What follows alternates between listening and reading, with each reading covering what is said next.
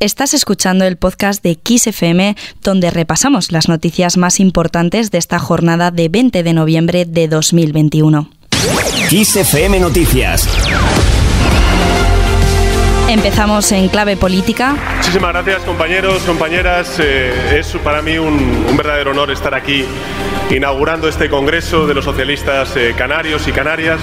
Acabamos de escuchar al presidente del Gobierno, Pedro Sánchez, quien ha asistido al acto de apertura del 14 Congreso Regional de los Socialistas Canarios que se celebra este fin de semana en Gran Canaria.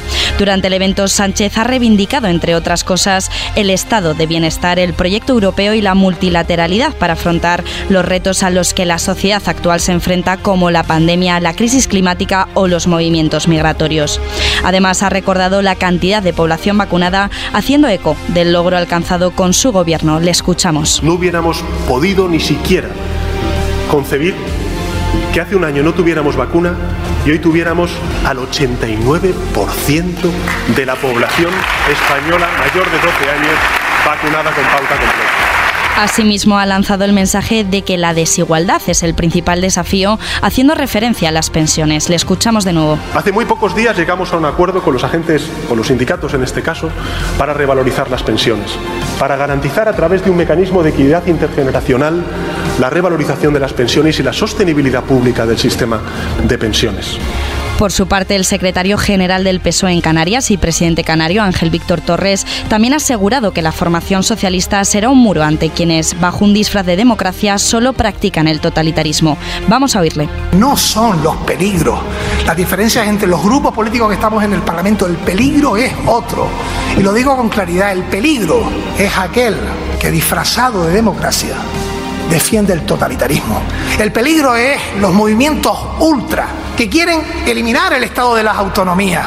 El peligro, y desde el PSOE lo digo rotundamente gritando, tolerancia cero contra la violencia machista, tolerancia cero ante la violencia machista en todos los grados. Igualmente, la crisis que vive la isla de La Palma por la erupción volcánica ha estado también muy presente en el Congreso Socialista Canario.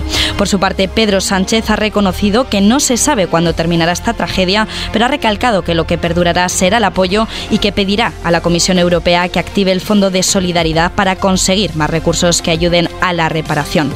Le escuchamos de nuevo. Lo que sí puedo decirle a los palmeros y a las palmeras es que una vez termine de fluir la lava por esas coladas que vemos todos los días en los medios de comunicación, la unidad que desde el primer segundo de la actividad del volcán se ha desplegado en el conjunto de la isla de La Palma, los ayuntamientos, el cabildo, el gobierno de, la, de Canarias y por supuesto también el gobierno de España, perdurará.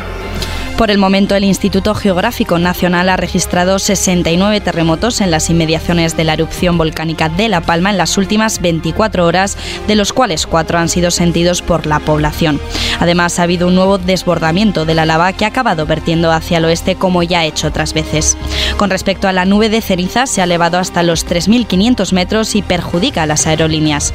Escuchamos a Carmen López en representación al comité científico. Con predominio de vientos de componente oeste, desde los 1.000 a los 5.000 metros, y esto hace que la nube de ceniza y dióxido de azufre esté dispuesta hacia el este, desde el foco eruptivo, eh, y va a continuar así para las próximas 48 horas, lo que supone un escenario desfavorable para la operatividad aeronáutica, principalmente para el aeropuerto de La Palma.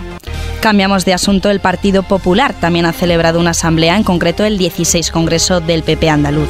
Hoy el presidente del Partido Popular andaluz y de la Junta de Andalucía, Juanma Moreno, ha lanzado la respuesta al consejo que le dio la presidenta madrileña Isabel Díaz Ayuso ayer por la noche sobre la convocatoria de elecciones. Le escuchamos. Siempre he sido libre y siempre seré libre. Por su parte, el secretario general del PP, Teodoro García Egea, también ha lanzado declaraciones. No tenemos que venir de fuera ninguno a decirte lo que tienes o no tienes que hacer. Tú eres libre y eres el primero que siempre ha puesto Andalucía por encima incluso del Partido Popular. Eso es ser verdaderamente del Partido Popular. Más noticias.